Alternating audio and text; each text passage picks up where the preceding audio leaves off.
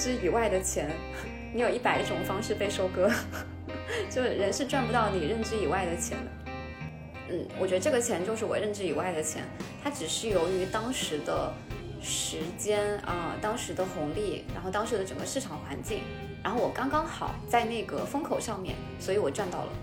嗯，但其实这个钱并不是凭我的能力和本事赚的，所以它就是我必须要交的学费。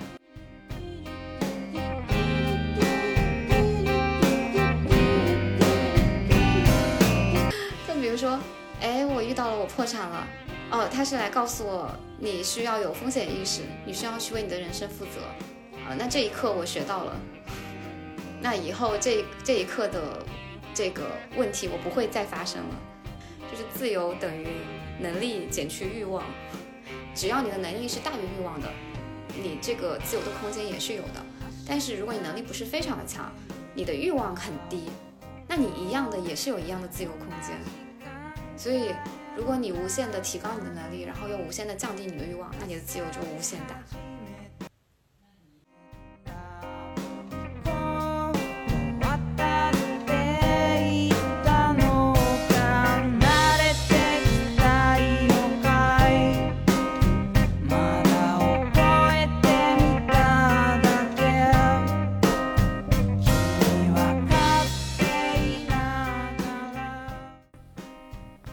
你好，欢迎收听《逆行人生》，这是一档由内容创作者林安独立发起的访谈聊天类节目。我会在这里定期访谈拥有独特生活方式的人生逆行者们，分享他们在主流之外的另一种人生选择。我相信这个世界上没有绝对的真理可言，除了跟随人群往前走，我们还有别的方向可选。每一期节目的文字稿我会更新在个人微信公众号“林安的会客厅”上，欢迎订阅。我还会定期更新与自由职业、远程办公、轻创业和人物访谈有关的一切，和我一起做有趣又好玩的人生逆行者吧。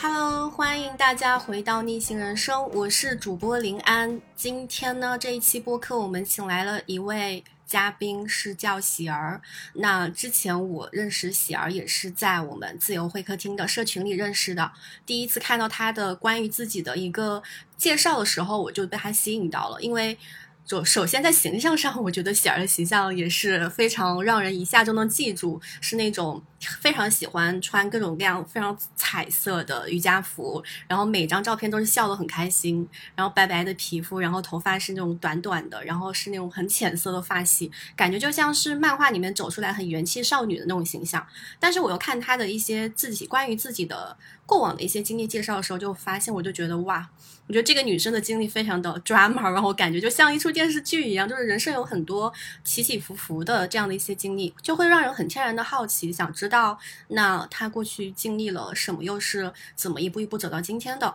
啊？那显而现在的职业身份也非常多元，有很多很多很丰富的这个职业身份。所以呢，今天这一期把喜儿请到我们这边来，也是觉得喜儿从过去到现在的这一段经历吧，可以给非常多呃，也许你们现在并不是想走很主流的一些职业道路，或者说是婚姻道路啊、恋爱道路啊等等的，然后又缺乏一些勇气，想要去试图发生一些改变，这样一些年轻的女孩呃，男孩儿也行哈。一些参考吧，或者说是看到另外一种很丰富的不一样的人生活法。好，那就请喜儿出来跟大家打一个招呼吧。Hello，我是王喜儿。Hello，大家好。嗯，对。然后喜儿，你现在做的职业，我刚刚前面也简单介绍一下，就是非常非常多元嘛。我不知道你在一般。第一次面对一个陌生人或者别人问说：“哎，你现在是做什么职业的时候，你会怎么样去介绍自己呢？”嗯，我会说我在做自己。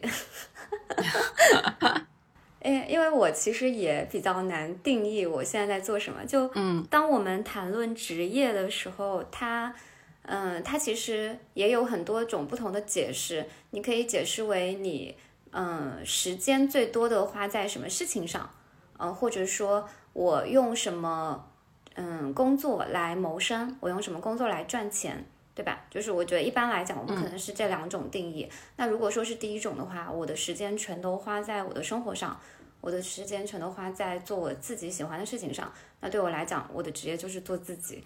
就它是一个很真诚的回答。但如果说你说我做什么事情来谋生，呃，因为之前 前十年的努力有了一点点的小积累，所以其实我现在是不用去为了生活而去工作的。所以严格来讲的话，嗯，那我算是半退休的状态吧。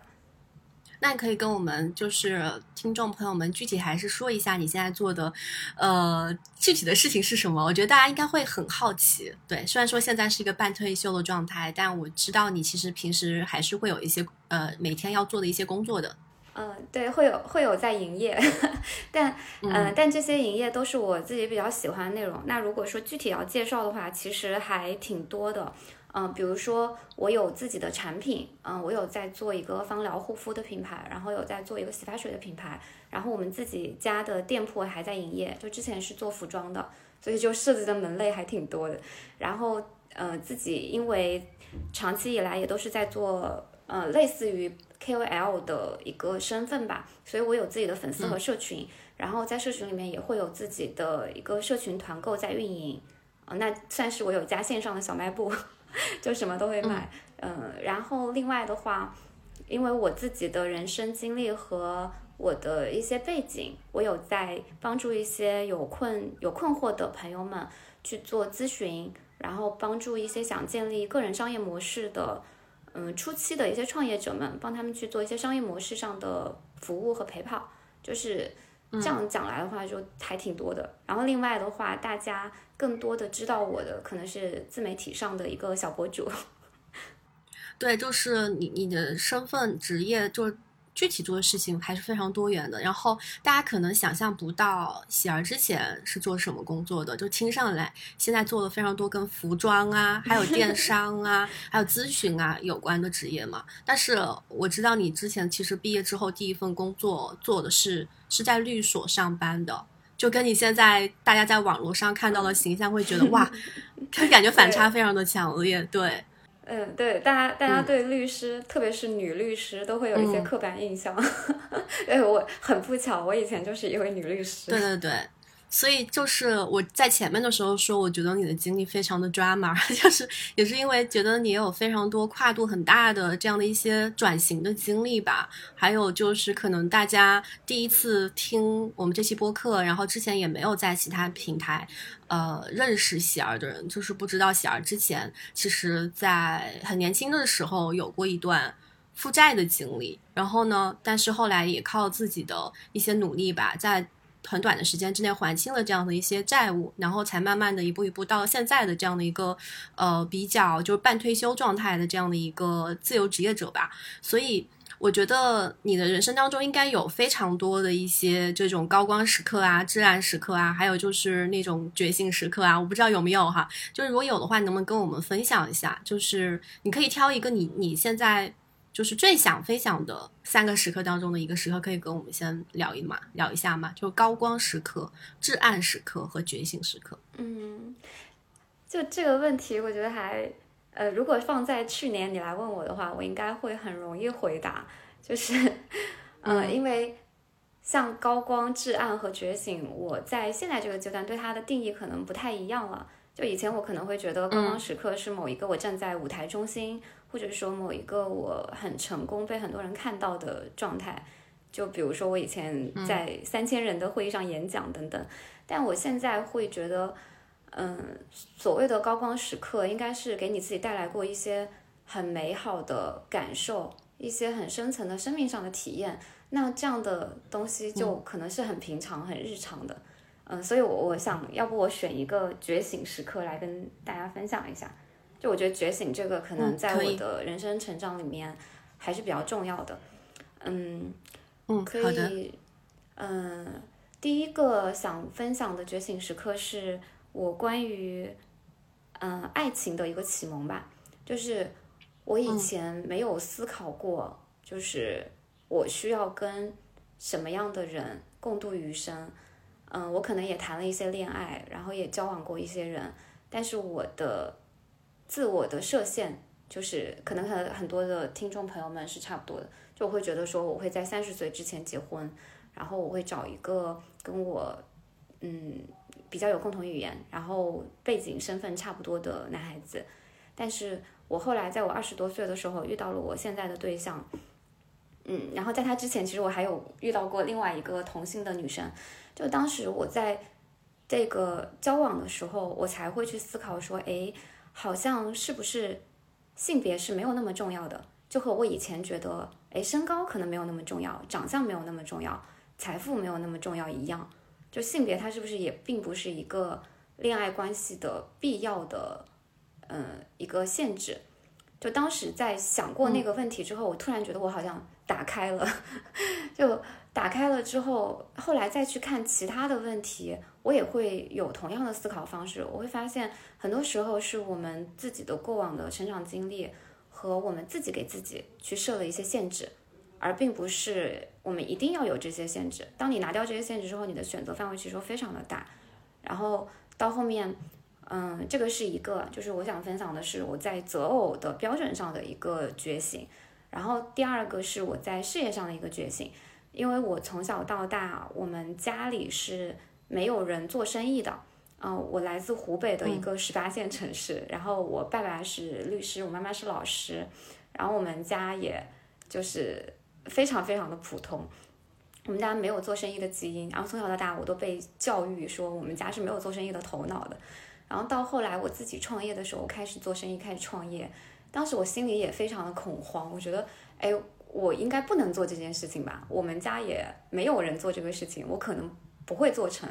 但当我真的去做了之后，发现哦，这个事情好像想象也没有想象中那么难。然后我也做的还不错。然后我就发现，哦，原来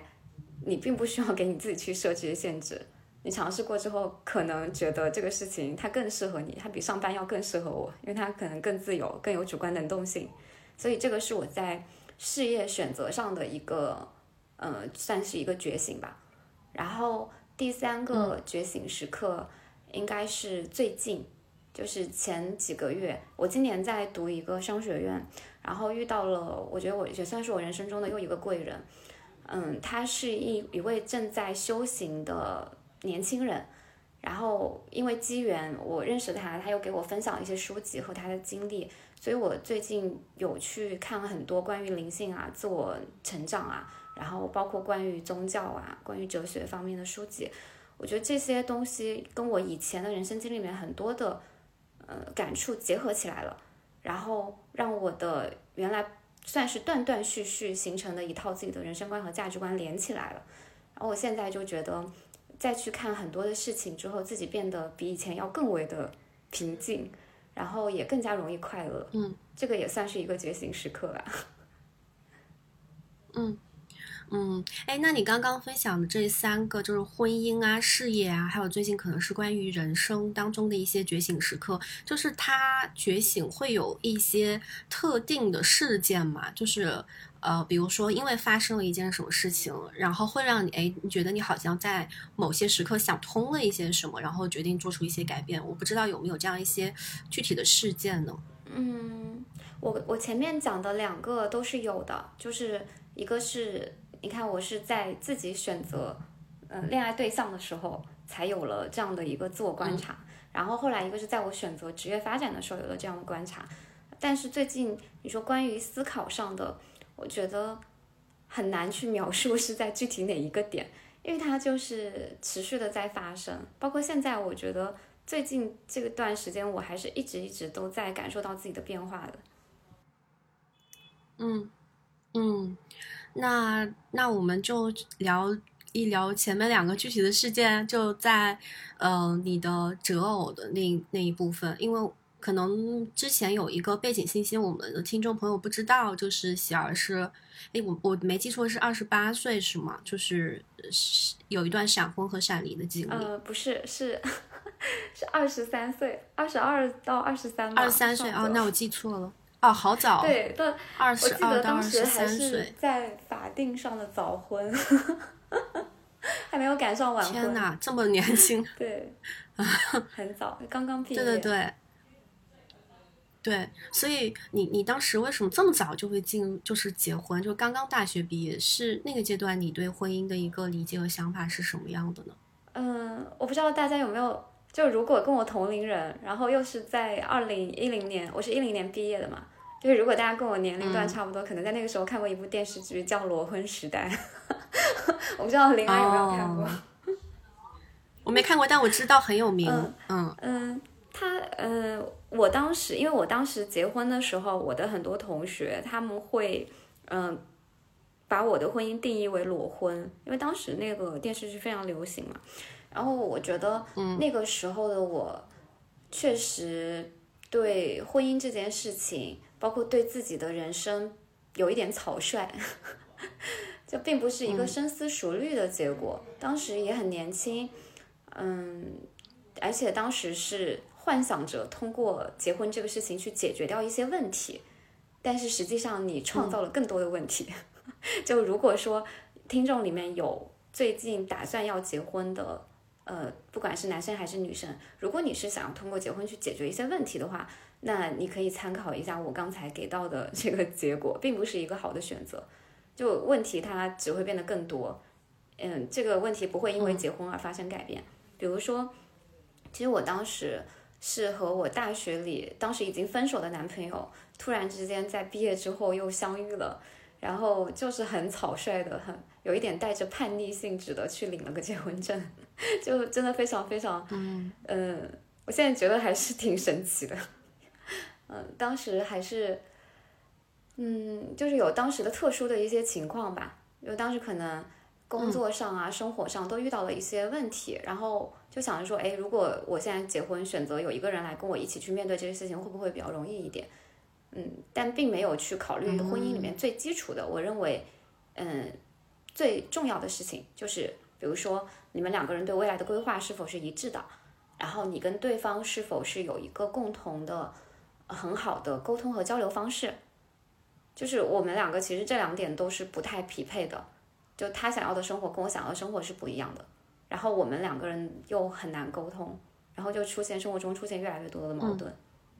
我我就是比较还有一点比较好奇是，比如说从一个你之前是一直在异性恋里面的关系，到你离婚之后，你意识到，哎，其实，嗯，自己对于性别的这种喜欢也是可以不设限的，就是。中间有没有一个时刻是让你非常确认自己是喜欢同性的呢？因为，嗯，有的时候我自己也会想啊，就是我有没有可能喜欢同性，但是我又。就是嗯，不知道那个点，那个点是什么？就是我觉得很多人从一个呃异性喜，就是异性恋转到喜欢同性的这个中间，会不会有一个时间节点？就我觉得我们的听众朋友们，如果有一些女生也很困惑的话，或者说男性也可以哈，现在很困惑这个点的话，可以参考一下。嗯，就它好像你选择你喜欢吃的东西一样，你不你并不需要去选择你喜欢吃甜的还是吃咸的。你可能当这个食物摆在你面前的时候，你就知道了，嗯，但但是有可能一种情况就是，你一直觉得你吃甜的很习惯，但有一天有一个咸的东西摆在你面前，你说，哎呀，我不喜欢吃，但你有可能只是你不了解它，但当你了解了之后，你发现其实你也还挺喜欢的，嗯，就我觉得对于我来讲，这个性别的选择大概是这样的一个状态。就我并不是在离婚之后，因为有些人会觉得说，哎，你在婚姻里受了伤害，或者说你在异性恋身上，嗯，得到了一些负面的东西，所以你才会选择另外一个方案。我并不觉得异性恋跟呃同性恋它是一个对立的东西，就它本质上是同一个东西，它本质上来讲都是恋爱，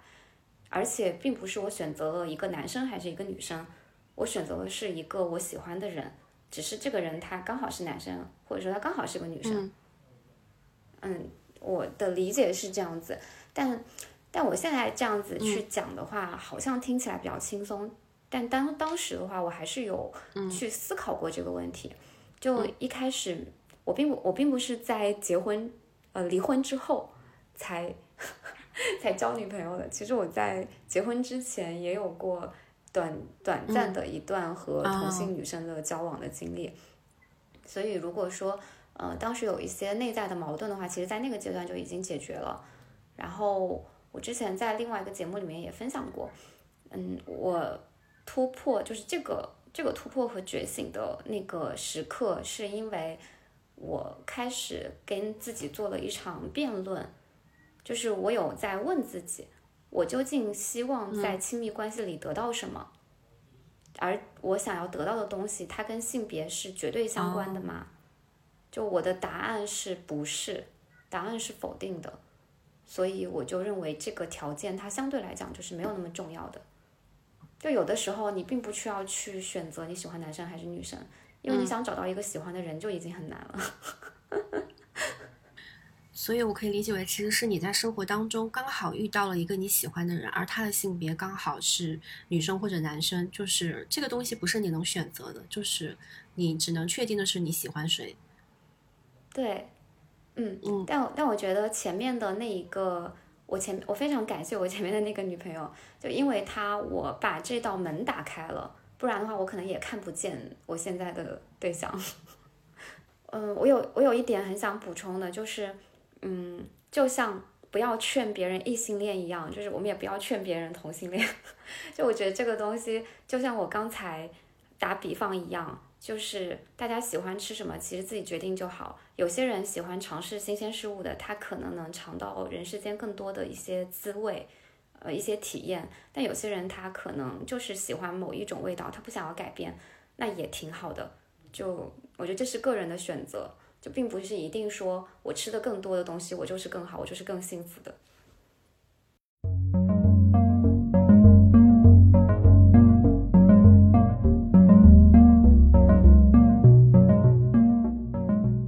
好，那我们现在回到 这个职业、职业、职业发展这一块儿。就像我前面说的，你之前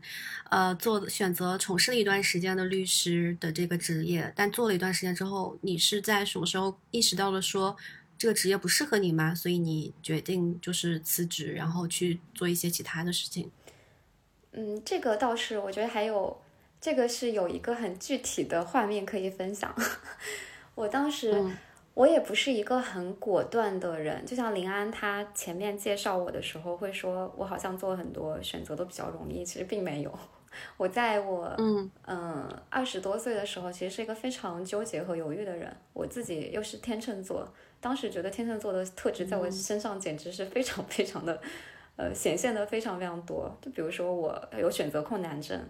然后我很难去下决定。就像毕业之后去做律师，其实也不是我自己最喜欢的事情。但因为我学的是法律专业，那我就自然而然的选择了一个律师的工作。而且，嗯，当时还比较幸运，进了一家非常好的律师事务所。我并不是刚去之后就发现我自己不适合就离职了。我实际上律师的工作做了三年的时间，然后后来我离开律所之后，后面的四年其实也是在同一个行业里面，只是同从事了不同的岗位。我还是在做法务和金融类的工作，只是去了甲方。所以实际上我的整个职业经历有七年的时间，嗯，没有说像大家想象的很快就去离开了职场，然后。嗯，那具体让我去离开律所的一个关键节点是，我在工作了三年之后，有一天我看到我们这个行业里面最厉害的人，然后我发现他们的生活、他们的状态、他们的圈子都不是我所喜欢的，就是我一点都不羡慕他们。我觉得这个是当时对我自己，对算是最后一根稻草吧。是虽然加班啊，然后等等啊，像生活中应酬啊等等，啊有很多事情我都会觉得很烦，但那些都是我可以 handle 的。就是我可以上班的时候是女律师，我下班之后可以去驻唱，然后可以跟我小伙伴去玩，就可以上班下班完全是两个人，这样子我觉得也是我当时自己找到了一个平衡吧。但当我在工作三年之后，我看到我未来如果说我在这个行业做得好，那我最好也不过就是这个样子。就那个那一刻，我就下定决心，我一定要离开这个行业。哎，这个点还挺挺有意思。我我其实之前在分享我自己为什么我离开就是广告行业，也是跟你一样的原因。就是当我在职场里面看到那些已经做到很高层的管理层的一些角色，他们的生活状态和职业状态的时候，发现好像我并不想将来能。变成他们，所以那一刻就意识到，那我继续还在这个岗位从事这个职业的意义在哪里呢？就跟你刚才描述的那个场景就非常的像，嗯嗯嗯，我觉得这个这个应该是可以给到大家一些参考。没有没有榜样是一件很可怕的事情。嗯，所以你当你呃想清楚了这件事情之后，你就很果断的离职了吗？嗯，也也没有啊，我后面不是还又上了四年的班吗？就我现在其实呃，有些小伙伴就找我咨询的时候，有有些小姐妹找我咨询的时候，他们会问说，哎，我现在不喜欢这份工作，要不要裸辞？我一般都会劝他们再好好想想，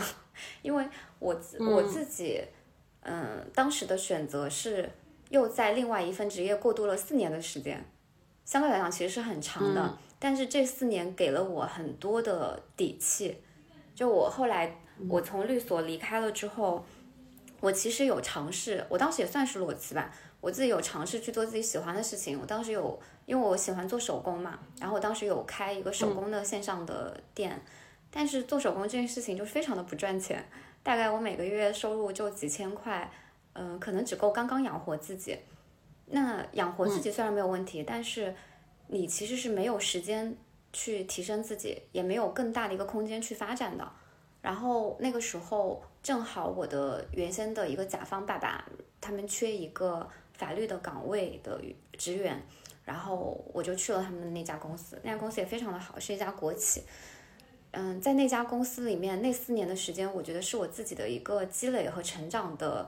一个休憩站吧，算是一个中转站。嗯，就在那四年里面，嗯，因为我自己很清楚，我一定是会离开这个行业的。嗯，但是我现在翅膀又不够硬，所以我需要去自我提升，我需要提升我的能力，然后我需要去寻找我的 Plan B，我需要去，也就是我们现在所说的我的第二曲线或第三曲线，我要去找到这个东西。然后他就给了我足够的一个土壤和空间，那因为这样子，我就不不会去在意我在这份工作里面我的收入是多少，我反而在意的是我有多少的自己的时间，我有多少的支配度。然后他就刚好很满足我的需求，就当时的工资不高，但是我的时间非常的富裕，所以我在那四年里面做了很多很多的尝试，做了很多很多的副业，才有了到后面转型去做淘宝的这个基础吧。嗯，你可以跟我们分享一下，你都在那个阶段都尝试做过哪些副业吗？嗯，就比如说我之前做手工嘛，然后有帮别人画画呀、画头像啊，然后也是自己瞎弄的，还有做一些首饰，嗯，当时还有去做耳环啊、做耳钉啊这种，嗯，有去摆摊，然后有去，因为我会弹吉他嘛，然后以前还有一个小乐队，所以我们有去很多餐厅和酒吧去驻唱。还有去接一些商演，嗯，还有当时因为我会写一些法律文书和一些这种政府报告，我们还有接过政府的一些这种私单，嗯，就类似的事情，只要是我觉得我会的，或是我可以尝试去学的，我基本上都去做了，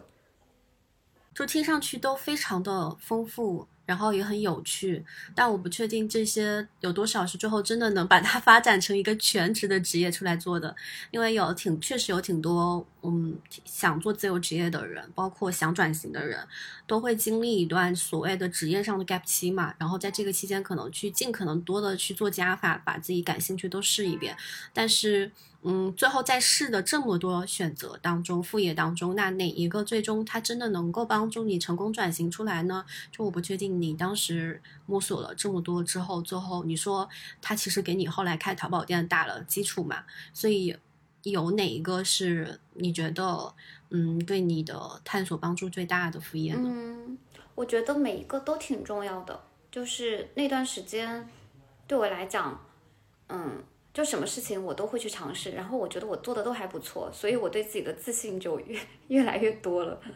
这个自信我觉得是很重要的一点。然后林安，你刚才问的这个问题就是如何去，呃，我可以把它总结为如何去找到自己的第二曲线，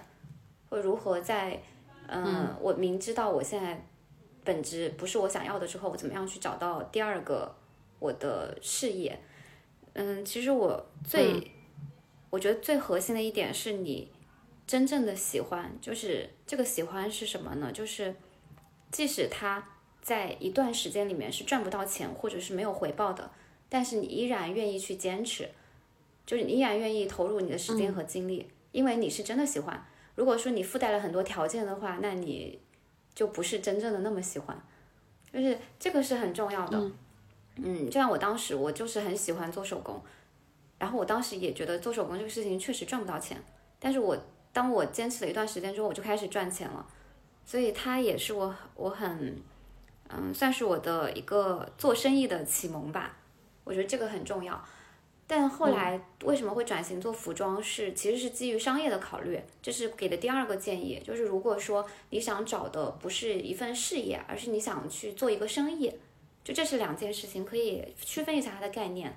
事业是一件跟我的人生和价值观，就是跟我的自己的喜好很相关的东西。但是生意它可能是跟赚钱更相关的。有时候我们可能两件事情能统一，但有时候并不是。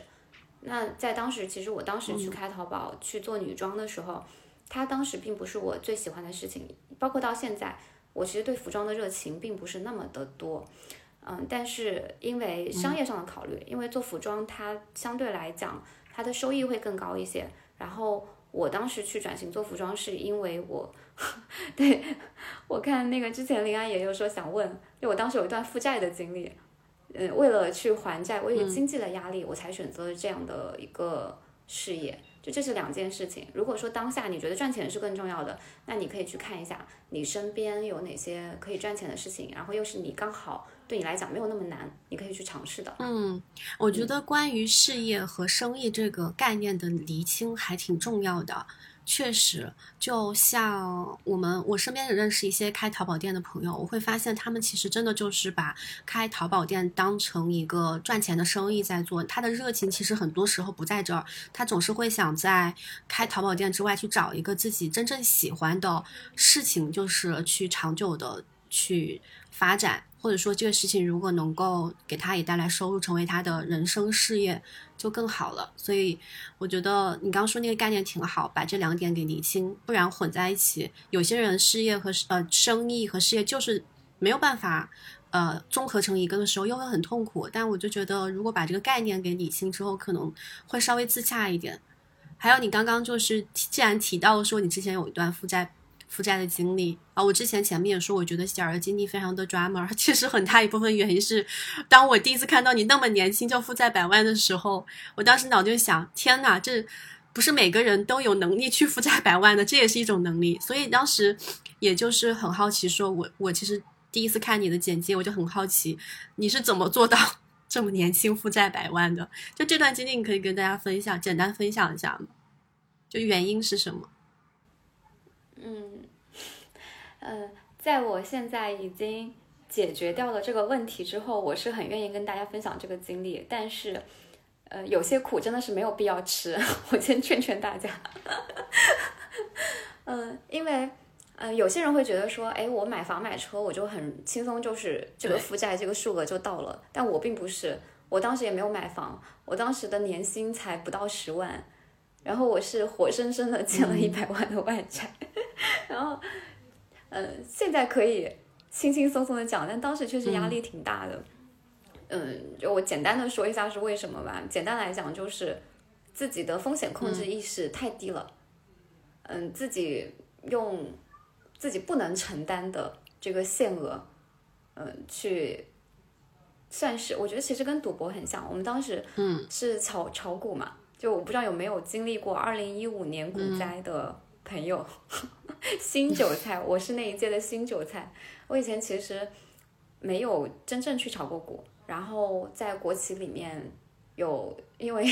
因为我们的同事他们多多少少都有接触一些这样的嗯东西，然后我就也会跟他们一起再买一些股票，然后也赚了一点点钱。那两年的行情非常好，所以当时最高峰的时候，其实。有翻过一两倍，就是翻一两倍的本金，就当时就整个人就很飘，就这个时候我就想分享一句人生哲理，就是认知以外的钱，你有一百种方式被收割，就人是赚不到你认知以外的钱的。嗯，我觉得这个钱就是我认知以外的钱，它只是由于当时的时间啊，当时的红利，然后当时的整个市场环境。然后我刚刚好在那个风口上面，所以我赚到了，嗯，但其实这个钱并不是凭我的能力和本事赚的，所以它就是我必须要交的学费。我当时最高峰的时候，嗯，就是负债百万，它确实也不是每个人都能做到的。因为我当时其实赚的时候，我也赚过两百万，就算是我人生中赚的最大的一笔钱。嗯，这笔钱也不是说一开始我就有很多的本金，我本身家庭条件是很普通的。然后我当时大概有个十万的存款，呃，慢慢炒股赚到了三十万，然后赚到了五十万，然后再慢慢炒股炒股，然后就赶到了非常非常就是上涨非常大的一个那个时间段，所以快速翻倍了。但是快速翻倍的原因也是因为我当时开了杠杆，这就是我说的，其实我当时并不具备承担这个杠杆风险的能力，所以在它给我带来巨额收益的同时，它其实也有巨大的风险，就是一旦呃我收益的时候，我比别人可能是翻倍的去赚的，但是当我呃行情不好的时候，那我就是翻倍的去亏，所以就很短的时间从盈利两百万到负债一百万，就非常的快。正常来讲，其实炒股不会负债，最多就是本金没有嘛。嗯，但我是杠杆开的太高了，然后里面又有一些，嗯，就是我负债虽然是欠了钱，但是并不是欠的那些呃不合法的，或者说一些信贷，都是一些亲戚朋友，可能他们觉得我很靠谱，然后他们就很愿意支持我，他们就放了一些钱在我这边，就是大概都欠的是一些这样的钱，零零散散加起来就是百来万的样子。嗯所以 后来也是还了很久，还给他们。嗯，所以你说的你开的那个杠杆，指的是可能就是收了一些你亲戚朋友的钱，然后帮他们去投资，然后最后亏掉的钱是吗？嗯，一部分是这样，然后另外一部分我也有开融资融券，就是它是股票里面的一种杠杆，就是放大了你的风险和收益的倍数。嗯，这个这个只是简单的跟大家分享一下。嗯，但是真的，大家不要去听我赚钱的部分，你们要听一听亏钱的部分。就风险控制这一点是我在嗯这一课里面学到最多的。就如果说，呃，我觉得它不算是至暗时刻，它也不算是觉醒时刻，但是应该是我的一个很深刻、很深刻的人生体验，它是一个教训。嗯，对，其实我有时候在想，人在那种，因为我没有经历过。呃，比如说你在股市里面，你刚刚说的从十万到二十万到五十万到一百万，就是不断翻倍那个过程。但是我想象一下，就是可能，呃，现在如果有一个年轻人，包括我自己，当时经历了这样的一个，看着自己账户里面的钱，就我我年薪才十万，但是我靠炒股可能一直能有这么多的收益的时候，我觉得人很难不不飘，是吧？这是考验的是人性。对，当时真的很夸张，就是每天回家，然后就会跟我对象讲，猜猜我今天赚多少钱，当 时真的很飘。但现在想想，嗯，就我所以，所以我非常能够理解，有有一些人会陷入到这种赌徒心态里面，就真的，嗯，当我们在很年轻的时候，你就一下子得到很多，并不是一件好事情。所以你也是因为这个原因，就是为了还清债务，然后当时想到说去开淘宝店的，对吗？呃，就很多人有问过这一点，因为确实开淘宝赚到钱了嘛，大家都想知道怎么赚到钱的。嗯嗯，当时开的时候其实并没有想到说后来能到那个规模，呃，一开始也就是想说，哎，那我现在需要去还债了，但是我现在每个月的工资才几千块钱。我就算不吃不喝，我也不可能把这个债很快的还掉。那我就必须要去做一个能快速赚钱的副业，对吧？那快速赚钱能做什么呢？呃，要么去出卖时间，要么你手上有些资源可以去置换，呃，要么的话你就选择做生意。那只有做生意这个点是没有天花板的，你就看你的生意能做多大嘛。所以在做生意这件事情上面，我就呃做了一些尝试，然后。当时由于我自己本身就非常的爱分享，然后可能在穿搭上面也比较有自己的想法吧。其实经常会有身边的人会问我衣服在哪里买的，我就想说，哎，那我试试看，我分享一下我的衣服的链接，会不会有人买？就第一次分享，大概就卖出去了十几件，我记得是一个条纹的短袖 T 恤，然后就从一点点开始尝试，然后从一天卖几百块钱，然后到后来我觉得。啊，好羡慕别人啊！他们一天的营业额有三千块，那一个月就有十万呢。就当时觉得哇，我什么时候能一天到三千？嗯，结果就没有想到，其实还蛮快就到了。嗯，到后来有一次我记得双十一的时候，一天的营业额就卖了几十万，就它的这个过程并不是突然爆发的，它就是一点一点嗯累积上去的。包括我当时店铺的粉丝，因为当时其实也不懂引流，也不懂这种去做自媒体的营销啊等等，那个时候还没有像现在这么成熟。嗯。只是自己傻傻的，就是觉得我这件事情，呃，应该要做这个吧，应该要做那个吧，然后慢慢慢慢的就积累起来。嗯，店铺的粉丝也是从一开始几百个、几千个，到我记得当时到一万的时候，大概用了半年的时间，但是从一万到十万只用了几个月，就它可能是质变，就是量变产生质变的一个过程。所以，那你最开始的时候分享只是在朋友圈里面分享吗？如果你没有呃用一些自媒体去推广的话，嗯，当时是在我记得是在蘑菇街上面。我前两天还有一个蘑菇街的粉丝来问我说：“哎，你们店怎么不卖衣服了？”我说：“真的是老粉，就这么多年了，都还会有人来问我卖不卖衣服。因为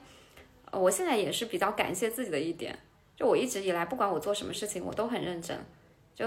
即使是这么多年，算是七八年前的，哎，我想想看，我是一五一六年的时候开的店，哦，也有六年了。就那个时候的粉丝，他还会记得我的店铺，有可能跟我自己对自己严格的要求有关系吧。嗯，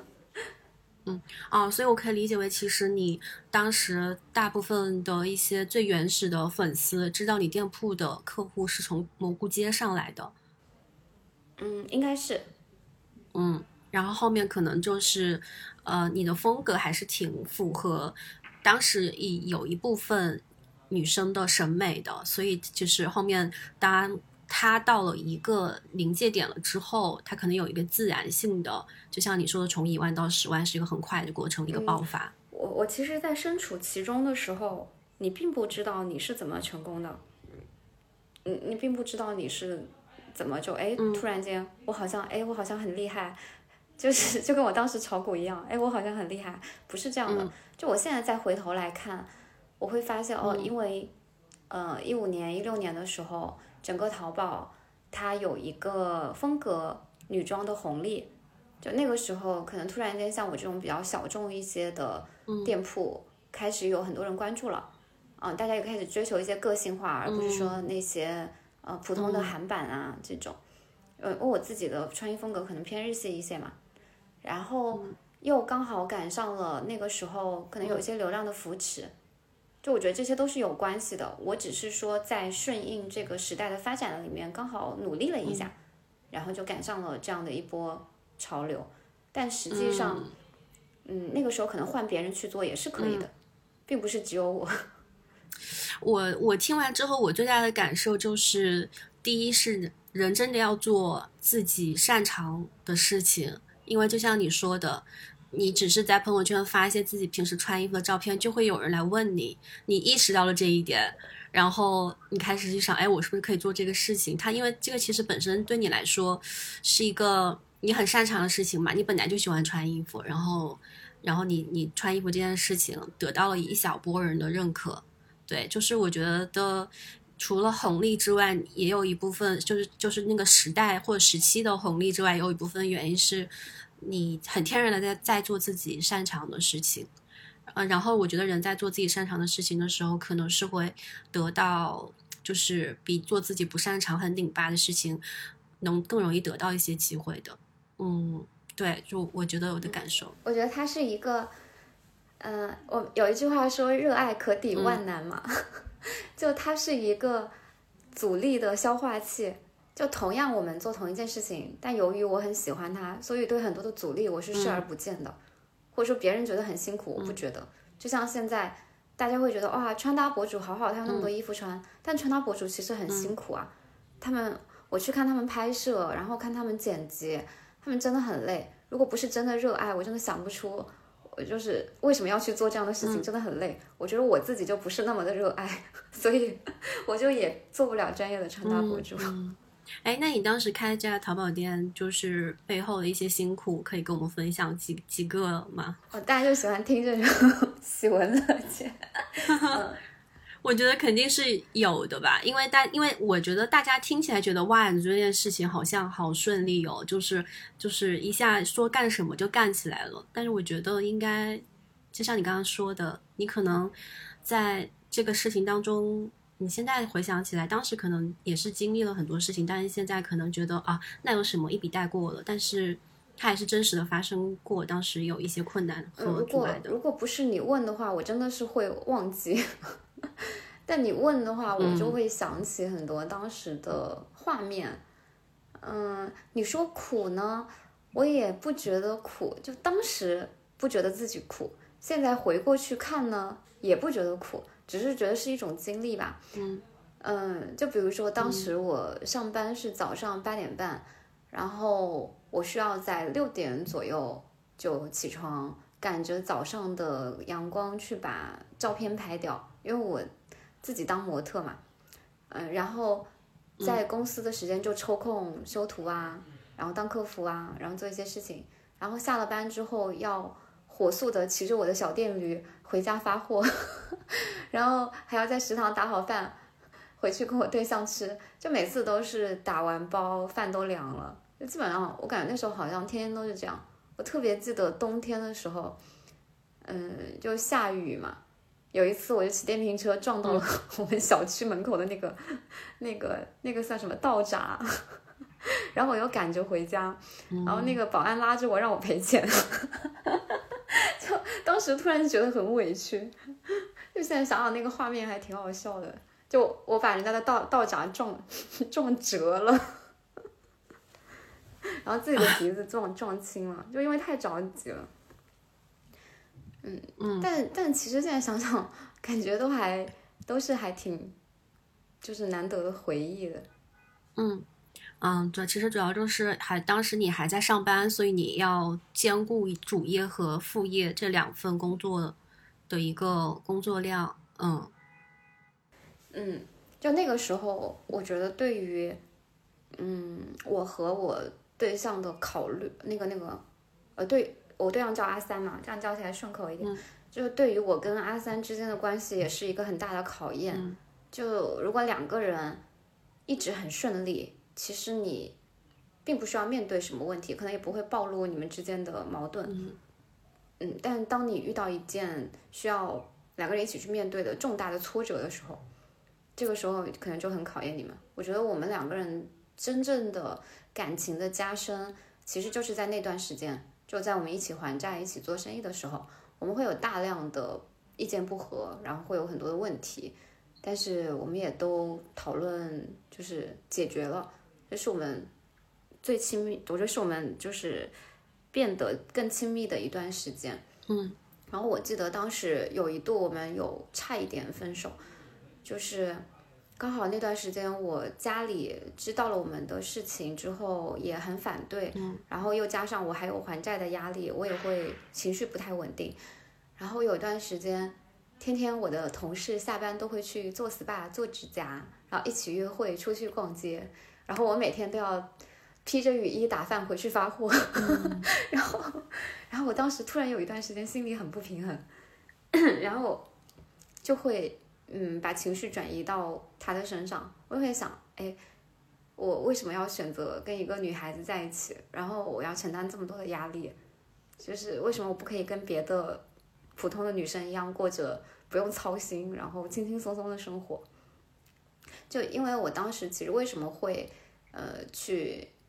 呃，炒股的时候杠杆开的很大，是因为我当时很着急的想要去给我们两个人在杭州买一套房子，嗯，因为我觉得我们两个人的状态是不太会被家里支持的，嗯，就我想说，我想要靠自己去，呃，攒到一个首付，嗯，就所以因为这一切的动机结合在一起，当时就有一些负能量，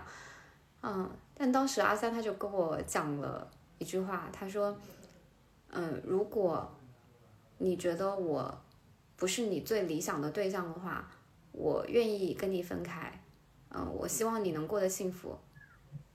嗯，但是如果你想要的状态是我们一起可以努力去达到的，我一定会尽我的全力的。然后我我当时我还记得很清楚，当时就在我们当时房子租在城西哦，楼下有一个自行车棚，嗯，我们就在那个自行车棚那里进行了这样的灵魂对话，我就在那边看着他，我突然觉得我好幸运啊！我觉得我很难得遇到了一个真正，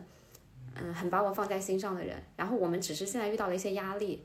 这个事情是我们两个可以一起去面对的，它并不是我一个人的事情，也不是他一个人的事情。然后我就从那以后，我觉得我们就再也没有过，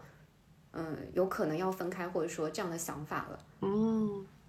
让我想想到一句话，古古话“患难见真情”。对，嗯，所以其实这个还债是你们两个人一起去去去开淘宝店，然后努力还还清的，啊，嗯，对，我们从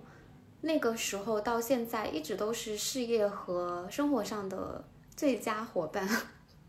我觉得这也是一种很理想的状态啊，就人生伴侣其实也是各自人生的事业合伙人。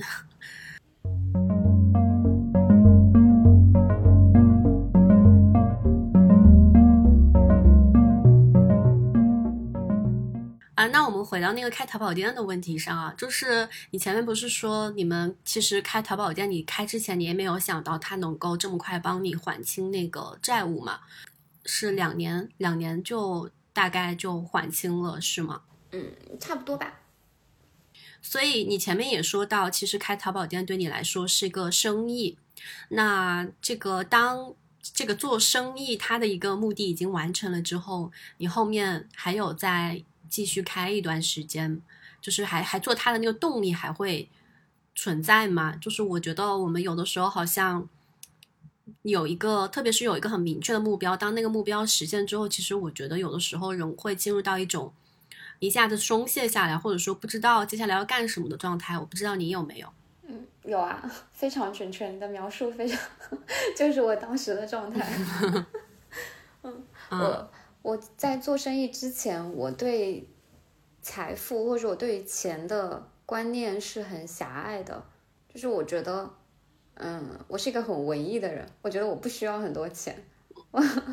然后，嗯当我后来负债了之后，我觉得钱很重要，然后我就赚了一段时间的钱，然后把债还掉了。但还完之后，我又会去重新思考，到底钱和财富对于我来讲，它真的是我最想要的东西吗？就也不是，嗯，我就很确定他不是，所以我其实，在还完债之后，就变得非常的佛系了。就我们店上新，可能两三个月才会上一次，而且也很随缘。嗯，我那段时间就会去想，刚好我记得那个时候，哦，就刚好那个时候我就离职了嘛，然后我又搬到了现在住的地方，就嗯，房子买在了杭州的一个比较偏僻的呃风景区，算是风景区吧，嗯。然后我们这边，嗯，生活环境就是自然环境比较好。然后我那段时间就会经常去户外，然后有去尝试，呃，很多，又又开始了第二轮的尝试，就想去找一下我的下半生想要去做一些什么。如果说前面是在做生意的话，我就想找一份我想做的事业，因为当时刚好是一七年，我二十九岁，就快到三十岁了。我觉得快到三十岁还是一个比较重要的节点，嗯，我就会在想，三十岁之后我要干嘛呢？我的人生不应该做没有意义的事情，呃，我就去想我喜欢做什么。我很喜欢教，就是我很喜欢教别人，我就去有尝试做老师，然后我也很喜欢做公益，就。我其实对公益的理解没有那么深，但是我是很喜欢去帮助别人的，所以我就浅浅的尝试了一下，去做志愿者啊，然后去做义工啊，还有去图书馆做管理员，嗯，还有，嗯，也有也有在继续做模特啊等等，就是当时也尝试了很多的事情，然后我就还是没有发现自己真正很热爱的到底是什么，后来就机缘巧合的遇到了社交电商。嗯，二零一八年的时候，正好是国内的社交电商比较爆发期的一个时期，我就在那个时候接触到了这个行业。嗯，当时觉得非常的上头，就嗯呃，它既是一件可以帮助别人，然后又是一个可以赚钱，然后它还是嗯一个非常适合我性格，就是我非常非常爱分享。就它是你只有爱分享，你才会做这个事情，非常感觉到快乐的事情。我就做的非常得心应手，所以我基本上到了一八年的下半年，我就刚开始接触社交电商之后，我就在我淘宝店上的时间越来越少，越来越少，就几乎到了一九年，我就全职做社交电商了。嗯，就是社交电商这个东西对很多人来说还是挺陌生的，就大家可能有些人不熟悉这个行业，第一次听到不知道是什么，可以简单给我们听众们介绍一下吗？呃，其实社交电商它是一个比较大的概念，就是我们做电商的方式，比如说传统电商的话，像淘宝、京东都是属于这种平台式的电商，呃，社交电商就主要是通过一些社交推荐的关系去成交的。其实像严格来讲，小红书跟呃，抖音这种都算是社交电商，但是我们做的那个社交电商，它是这个领域里面又细分的一个比较窄的领域，它有点类似于微商，然后它的主要的特征是可以分销。嗯，其实现在的很多，比如说像团购啊这些，也是我觉得也是跟我们性质是一样的，就是它是通过。点对点的分享去完成商品的销售，所以就是你刚刚有说它形式有点类似于微商，就我之前也听到有一些人会说，嗯，这件事情就是微商什么的。然后呢，我觉得很多人其实对微商是有一些有色眼镜的。我不知道你，因为你说你当时其实对这件做这件事情还是有挺大的热情和觉得它是一件很有意义的事情。就是你觉得这个职业会不会也存在一些刻板印象和被人经常误解的部分呢？不要说别人了，我当时对微商的误解都还挺大的。嗯，我记得我自己在接触之前，我是从来不会在呃微商买东西的。就我当时会觉得，哎，微商都是一些三无产品。然后，这个是因为看你怎么去定义“微商”这两个字。就严格来讲，其实微商它可以说是在微信上的一种电商形式。那你如果这样去讲的话，它其实就很广泛了。就所有在微信里面卖东西都是可以是微商。但我们常常奇异里面，就是我们自己有刻板印象那个微商，就是一些呃在早期微信里面生态还比较乱的时候。呃，有很多三无品牌，它会通过微信的方式去销售，而且它为什么会被大家诟病？主要的原因，一个是它的产品可能没有那么好，然后它又通过一些半欺骗的方式，比如说像炫富啊等等，吸引大家去大量的囤货，以致导致一些人亏损和嗯，就是没有赚到钱。所以它其实是我觉得有些是披着微商的一个。名号的其实可能像更像是一个圈套或者一个骗局吧，所以确实有一些人他，我觉得非常能理解，嗯，他们很反感微商，因为确实早期的微商做了有有很多人是做了一些不太好的事情，但随着嗯时代的发展，其实现在的很多的微商产品也非常好，嗯，当然社交电商跟微商还是有区别的，社交电商跟微商它，我不知道这个有没有偏题啊，它稍微有点专业，我尽量简单一点讲。嗯，社交电商它跟微商的共同点是，它都是主要基于社交关系在做裂变，但是它的区别在于说，呃，一个是我有没有门槛，比如说微商一般我都会要交呃几千块或几万块一些囤货的费用，但是社交电商是没有的。嗯，然后呢，呃，还有就是我们卖的是什么产品？微商一般来说，他卖的是他自己品牌的产品。但是社交电商它本质来讲上是一个渠道，就比如我当时做的那个平台，我们只是淘宝、京东、拼多多、唯品会、大众点评等等等等，就大家日常所有的消费集中的一个渠道而已。只是说你通过别的渠道，比如说你正常去淘宝买东西，你是原价，然后你通过我们的分销渠道，你是有一定折扣，然后我们的渠道就会通过这个折扣中间再去提成一些分到我们作为你的推广费。所以它嗯，只是形式上有一些类似，本质上还是不太一样。嗯，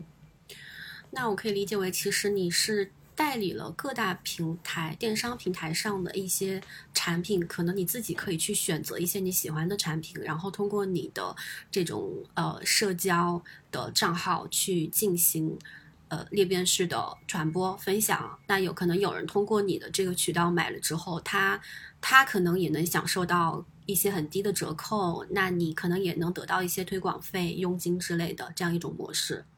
嗯，对，其实再简单一点讲，它就是优惠券，分享优惠券。嗯，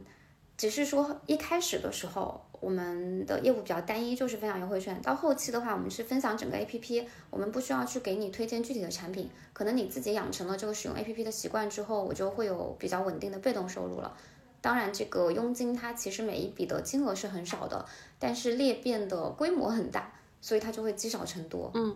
所以你当时主要也是在朋友圈，主要是在朋友圈做吧？应该。对我其实只在朋友圈分享过，我大概当时朋友圈有三千多个人吧，我有两千多个人都是我的会员，嗯，就是我是当时非常上头的，处于一种疯狂安利的状态，因为我真的觉得太好了。我记得我自己当年呃刚好是在装修嘛，然后我就通过这个 A P P 省了十万块钱，嗯。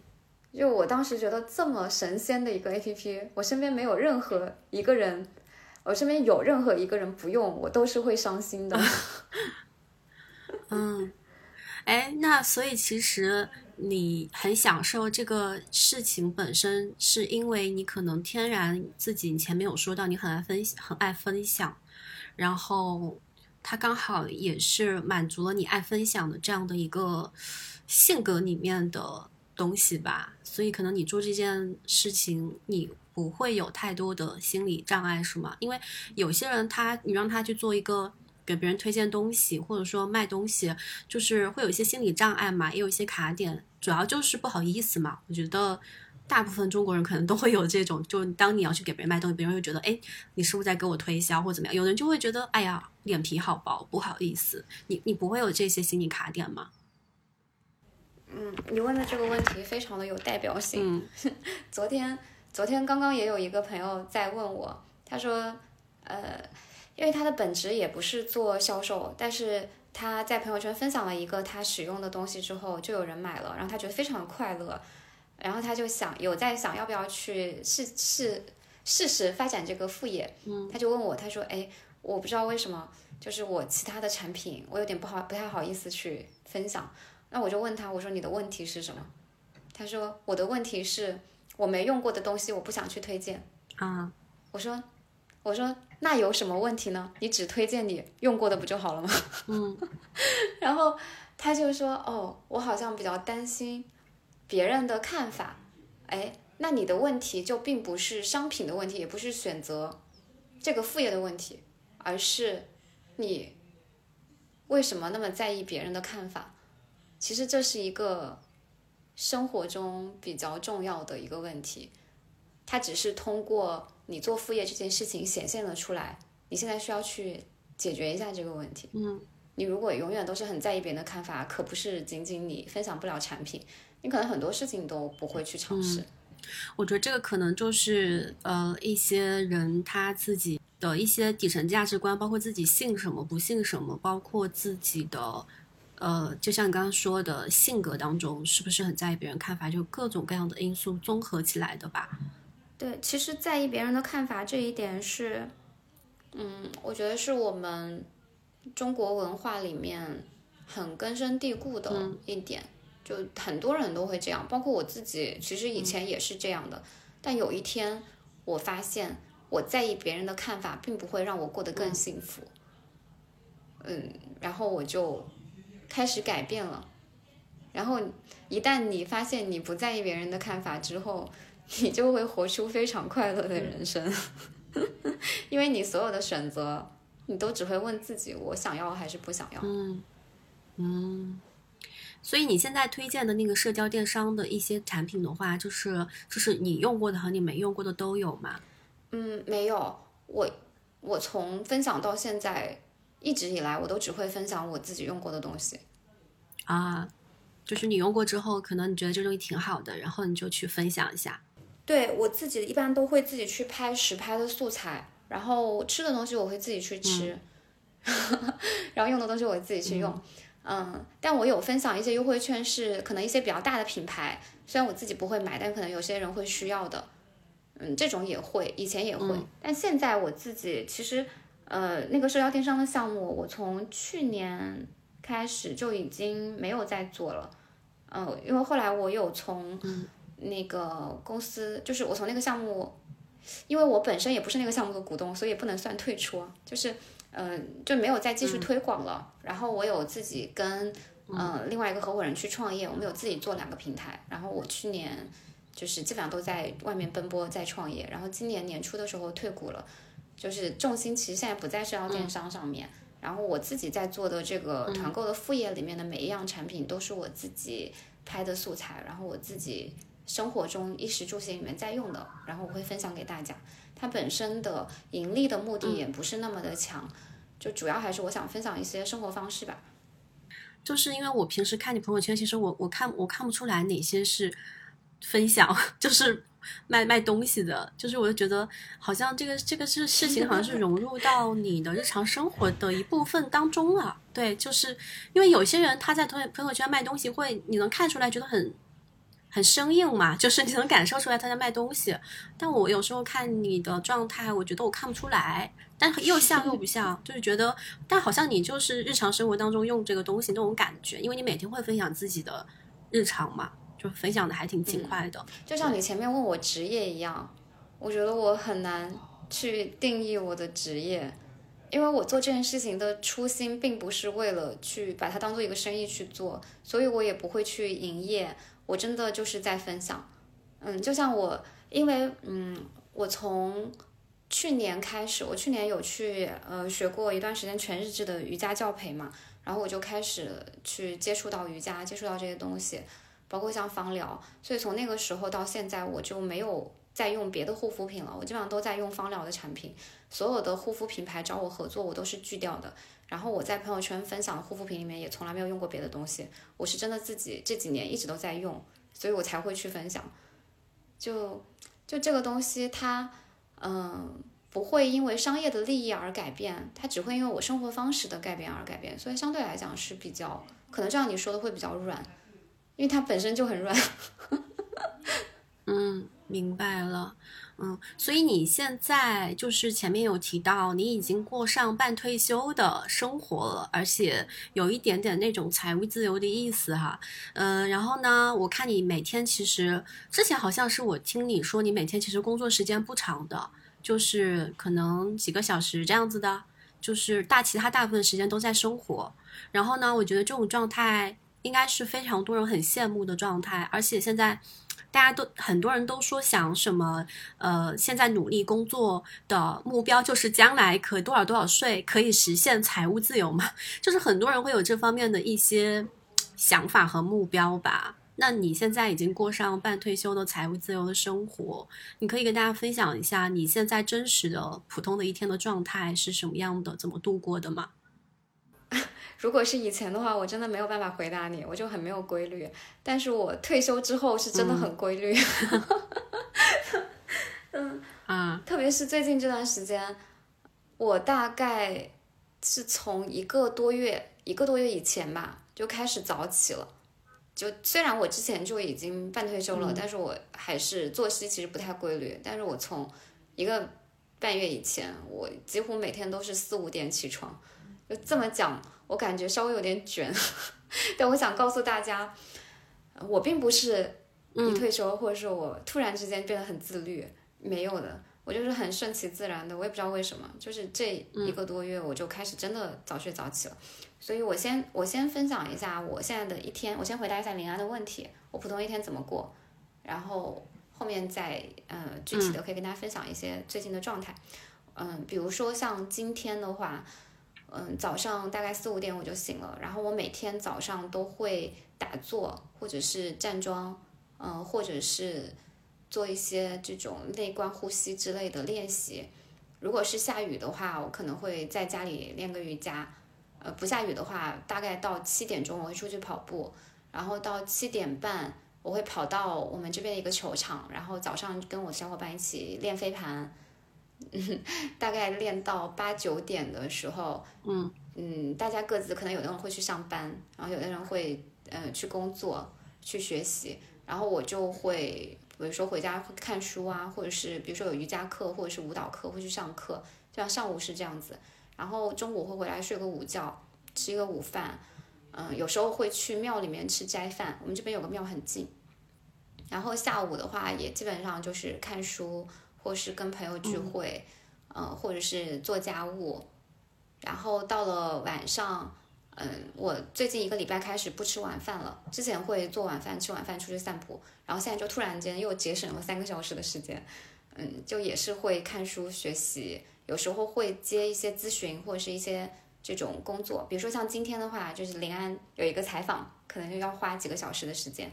然后到，嗯，现在因为秋冬了嘛，像夏天的时候我们会出去散步，散比较久。呃，秋冬晚上就不太出去了，可能就在家里。最近在看世界杯，如果不看世界杯的时候，可能会看个电影。嗯，然后晚上大概十点钟会去泡个脚，然后洗澡睡觉。睡觉之前一般都不会玩手机，就我会把每天我比较习惯会每天做个总结，发一个今日的 plog，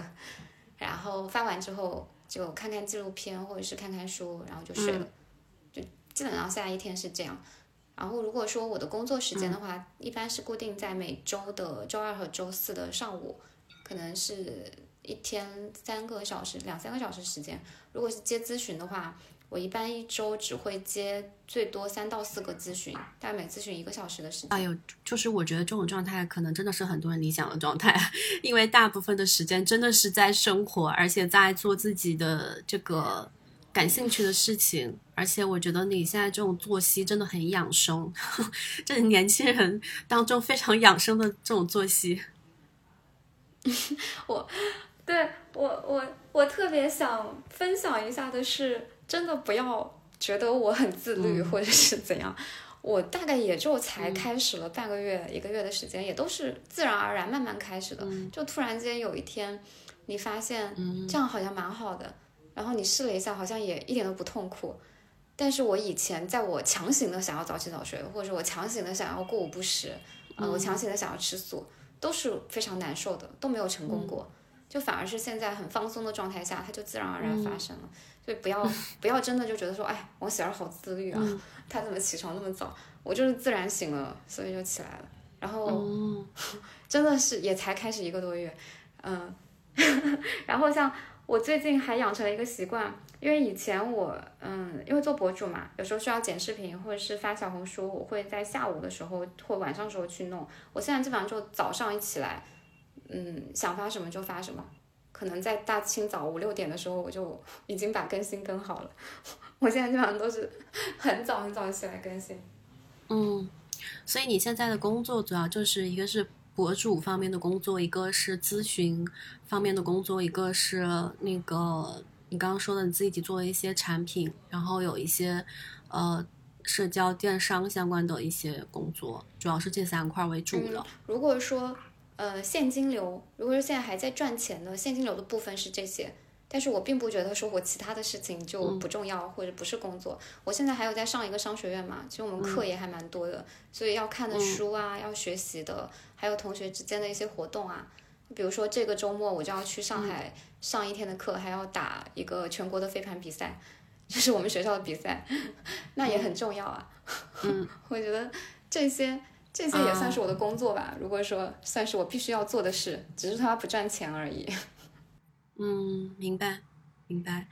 所以你前面有说到，其实你现在是有点半退休的状态。然后呢，我们也聊到了财务自由。现在就很多人向往财务自由，但是呢，其实我一直觉得每个人对财务自由的定义和理解是不一样的。所以当我们在讨论财务自由的时候，其实不不提前把这个。这个界定给统一的话呢，其实大家会有很多的误解，所以我就想问一下，你理解的财务自由，或者说你现阶段实现的这种财务自由，到底是什么样的呢？嗯嗯，财务自由在我看来，在我现在看来，它最重要的部分是自由。嗯，就在我。曾经没有做生意，也没有赚到过钱的时候，我也觉得这个词离我非常的遥远。但是当我赚了钱之后，特别是当我身边有很多的呃所谓的有钱人之后，我发现，嗯，就算很多人他有财富，但是他也不自由。嗯，然后我就会觉得这个词里面最重要的部分是自由的这个部分。那自由其实包括你的。嗯，基础你的生活是不是可以满足？能不能给你安全感？还有你是不是有足够的时间？你是不是有足够的精力去做想做的事情？这些都是自由的部分。嗯，所以如果按我现在的理解的话，嗯，可以用一个很简单的公式，就之前东东也发在朋友圈，我有看到过，我觉得他讲的非常好，就是自由等于能力减去欲望，就这个这个公式，嗯，当你的能力非常强的时候，你可以欲望非常大，只要你的能力是大于欲望的，你这个自由的空间也是有的。但是如果你能力不是非常的强，你的欲望很低，那你一样的也是有一样的自由空间。所以，如果你无限的提高你的能力，然后又无限的降低你的欲望，那你的自由就无限大。嗯，我在，这个是我嗯觉得比较深深入的一个概念。那我可以再嗯具体一点，具体一点，可能更多的那个听众会更好理解一些。那比如说，我现在一个月能赚五万块，但是我一个月只花五千块，哎，那我就有四万五的钱是花不掉的。所以接下来，就算我九个月不工作，我还是可以支撑我的日常的开销的，对吧？这个是一种情况的，我们所谓的财富自由，就你的自由限度是九个月。嗯，但同时你说，哎，我可以增加我的收入。哎，我可以降低我的开销，那就很难讲大家的自由限度是多少了。这个也包括说你对自己赚钱能力的一个一个预期。嗯嗯，对。那你自己觉得你现在一年的生活成本大概要有多少才是能够满足你刚刚说那个公式的呢？我跟我跟阿三其实很仔细的算过账，我下次我可以做成单独的一期内容给大家分享一下。就是我们家有一个很。我觉得是一个很好的习惯。我们会每个月做一个财务复盘，就像公司里面做月度财务报表和季度财务报表这样子。我们会定期的去做家庭资产和收入的复盘。嗯，然后我们大概算下来，我们两个人的开销，嗯，一年是六十多万吧，差不多。嗯，然后按照按照这个水平的话，我们已经按照我们现在的。生活成本和未来的通胀的一个频率，啊不对，未来通胀的一个比例，嗯，把我们退休之后的养老保险啊，一些这种财务的产品都已经安排好了，包括我们所有的健康险和这种理财险，就是这个是我觉得家庭如果说你想要去比较安全的去规划以后的生活的话，这是一个财务上的建议。然后除此以外，其他的部分，就像之前林安提到的那些项目，就算是我的一个现金流的部分，它可以去满足我日常生活的一些开支。明白。那我再问一个有一点现实一点的问题，就是因为前面我在。别的视频里面看到说你现在有千万资产，但但是我我们就是之前也会有人在网上说 这个千万资产具体是由什么东西组成的，所以这个部分你可以分享拆解一下吗？嗯，我我很愿意回答这个问题，但是我不希望大家觉得在炫富，因为真的就说真的，这个水平在杭州来讲真的。就也不算，也不算是有钱人。对，完了，我觉得听众们听到这里又要开始了。不是，没事没事。我要怎么我要怎么讲呢？就是对我来讲，嗯，你说你来单纯的问我这个问题，哎，我的资产是由什么组成的？大概金额是多少？我对我来讲是没有什么不能分享的事情的，我都很愿意。包括我是怎么赚到钱的，怎么去理财，或者说怎么去规划我的日常生活开销等等。嗯，我这些都很愿意跟大家分享。嗯。就只要大家觉得我这个生活方式是可参考的话，啊，但是我不希望大家误解，因为第一真的就是没有什么富好炫，它也不算富。大家可能听到资产千万会觉得有点多，但其实杭州如果说你有房产的话，房产的价值就是挺高的，嗯，但对我来讲的话，我因为一直对于房市并不是一个很乐观的。这个态度，所以我也没有买很多房子，所以对我来讲，房产它相对来讲比较少一点，而且我自己的房子也是有贷款的，嗯，然后对我来讲的话，我主要的理财是在嗯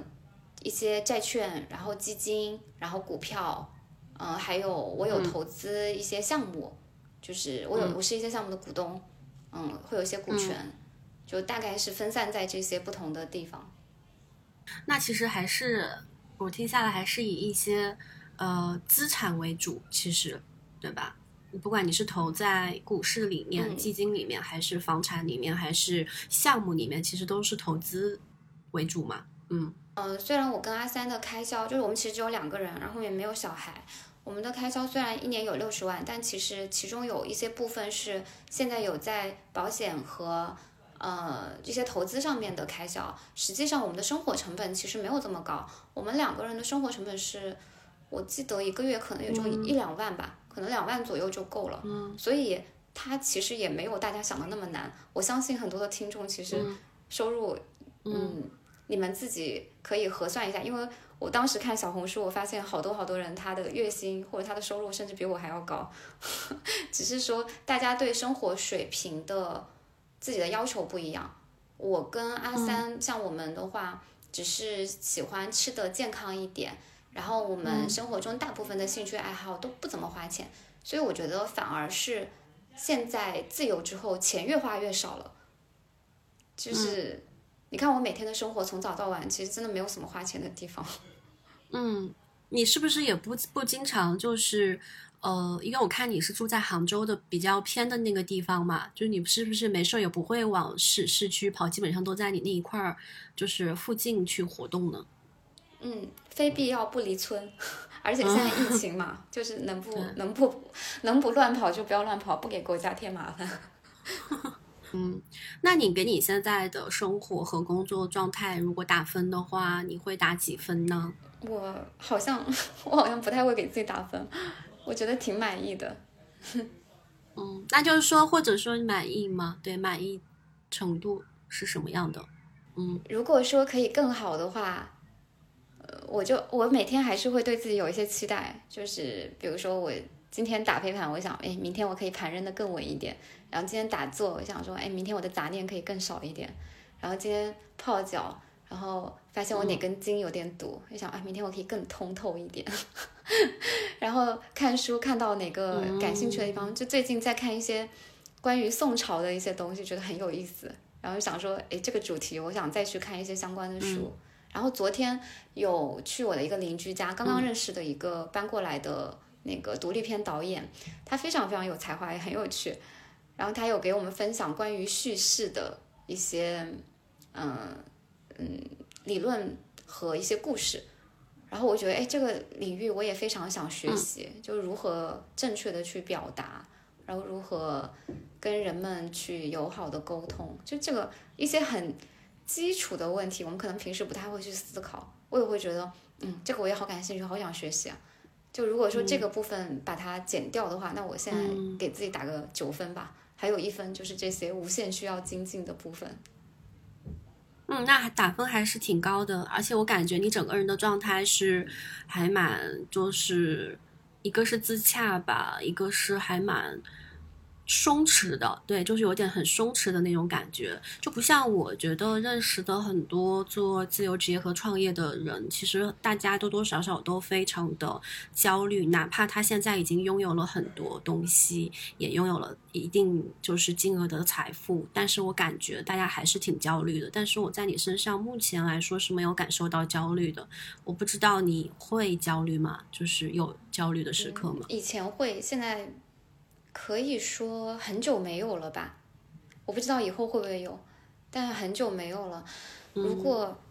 嗯大家需要我的建议的话，那我的建议就是可以尝试一下向内去多提问，因为你的焦虑基本上都不是来自于外在的，都是来自于你内在。很多时候，嗯，比如说我们觉得自己不够优秀，我们觉得自己不够努力，我们觉得自己不够有钱。不够漂亮，那这些标准都是我们自己给自己下的定义。嗯，但谁来规定你嗯是漂不漂亮？谁来规定你有不有钱？谁来谁来规定你优不优秀呢？嗯，就一旦把这个问题想通之后，嗯，你并不需要我现在就有很多钱，或者我现在就有很好的感情，你。你就可以过得很舒服、很好了，而往往焦虑这件事情，它是对你没有任何帮助的。就即使我们选做一样的选择，但是一个焦虑的你，我的这个舌头。但嗯，即使我们做一样的选择，一个焦虑的你和一个平静的你去做，也是完全不一样的。你进入到这种不焦虑的状态，是经是因为经历了什么事情吗？因为你说你以前也会焦虑嘛？嗯，我以前的焦虑，现在回想起来，就是因为那个时候会习惯把自己放在别人的评价体系里面去打分。嗯，就像刚才林安你问我打分这个，我就现在会嗯有意识的觉得打分并不是一件好事。嗯，就我可以自己去问问自己我满不满意，但是并不需要去打分，特别是嗯，因为打分意味着评价嘛。就有时候你不需要去评价你自己，特别是你把自己放在别人的评价里体系里面去评价，那就更没有必要。所以你你是怎么就是从那种别人的评价体系里面走出来的呢？可能跟就是跟我们前面聊到的那个点是一样的。就有一天我发现我这样子的方式并没有让我过得更好。嗯嗯嗯，我和他去比，我谁更优秀，有让我变得更好了吗？也没有啊。可以理解为是一些人生当中的顿悟时刻和顿悟瞬间了。嗯，算是吧。就是我非常推荐大家可以去阅读一些，嗯、向内探索的书籍，因为我们所有的选择和我们所有的观念，它其实都有一个基础的地基。如果这个地基不牢固的话，上面的建筑是很容易塌掉的。但是如果这个地基是牢固的，即使你上面的建筑被飞机撞毁了，你还是能很快的再把它造起来。就这个地基，就是我们说的空一点，嗯，你是谁？你要去哪儿？你从哪儿来？那说的简单一点，就是，呃，我跟我自己的关系，我跟我身边的人，我亲密的人的关系，然后我跟这个社会的关系是什么？如果这几个问题大家有思考过的话，那其实很多其他的一些生活中的小的问题，就很容易去找到答案了。嗯，这个形容还是挺有意思的，嗯，很形象。就像我自己，我我一直以来的人生观都是，我的人生是我的一个游乐场，或者说它是我的一个学校。我我在这个过程之中，我的任务就是不断的去找到我需要去学什么，然后我需要在哪个方向去升级。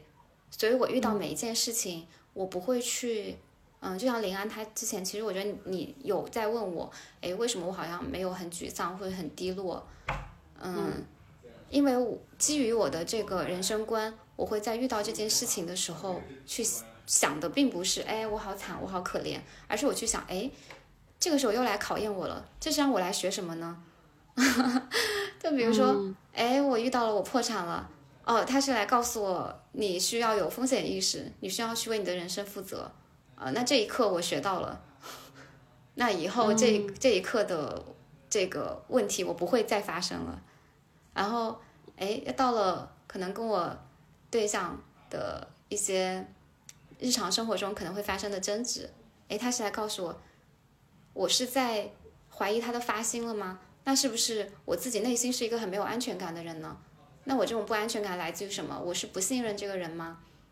那我。是不是可以尝试着信任一下？信任过之后，哎，这个点也就没有了。就很多时候，我们人生中遇到的所有事情，它都是一个卡点。但如果你这个卡点你不去直面它，不去越过它，它就会反复以不同的方式出现在你的面前。就好像小时候考试，它会变换题型，你这一题永远都不会做。但如果你认真去拆解这个题目之后，这个题就再也对你来讲不是问题了。然后我就觉得我的人生就是不断的在，嗯，遇到问题解决问题，遇到事情去，嗯，像一面镜子一样照到我自己，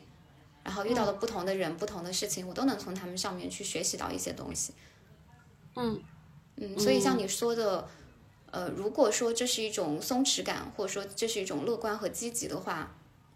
嗯，我觉得那应该是可以这样去描述。应该是基于我对人生的一种这样的认知，嗯，那最后我想再就是接着你刚刚说那个话再追问一句啊，就是你的这种对人生的认知是与生俱来的，还是说你是在某个时间年龄阶段之后才有的呢？嗯，我觉得对于我来讲，嗯，比如说比较乐观积极的部分，比较愿意去看到一些事情的好的一面，这个可能是天生的。但是这些分析问题的方法和这种，呃，内心很强大的直接去面对的这样的勇气，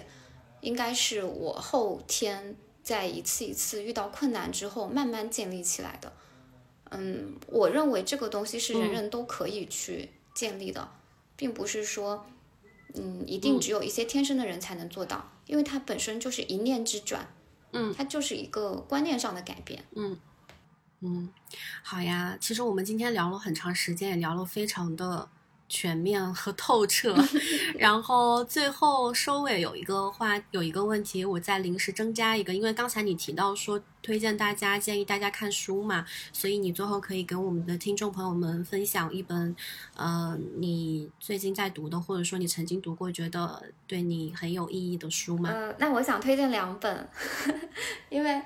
呃。第一本想推荐的是《内观》，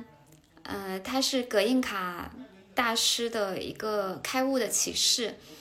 就是他会更加的可能偏向宗教或者是偏向内心一些，呃，虽然它看起来好像是一个门槛很高的书，它是有关于佛学的一些东西，但它其实里面的言语是非常简明易懂的，嗯，然后葛英卡老师他本身也是一个企业家。所以他还是比较接地气的，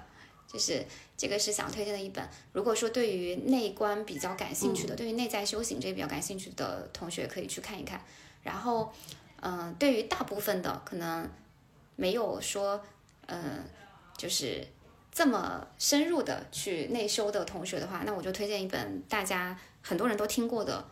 嗯，被讨厌的勇气，就是对这一本。嗯，大家不要被这个名字迷惑，觉得它是一本心灵鸡汤或者是这种呃什么 这种疏导类的书籍，它不是，它是一个嗯关于，其实也是我前面讲到的，你怎么去看待你跟他人的关系，然后你跟自己的关系，嗯，它里面其实也是嗯嗯可以去重复阅读的一本书，因为它是一个对话式的嘛，其实每一次阅读你可能都会有新的想法。嗯，我觉得它是一个非常好的入门书籍，帮帮助你去思考一些内在的问题。我的很多朋友读了这本书之后，都会在生活中有很大的改变。嗯。好的呀，那我们今天的这个超长时间的播客就到这里要结束啦。然后大家听到这里也是挺不容易的。你们听完我跟喜儿这一期的对话之后，有任何就是对我们聊过的话题当中的这些点有感兴趣的部分，都欢迎你们在我们的播客下方进行留言。那我们会时不时的回来看一下大家的留言，也会进行一些互动。如果你想收听更多，呃，非主流的一些生活方式框架之外的一些主人公他们独特的思维方式，那继续欢迎订阅我们的逆行人生。好，这一期就这样了，我们下期再见，拜拜，拜拜。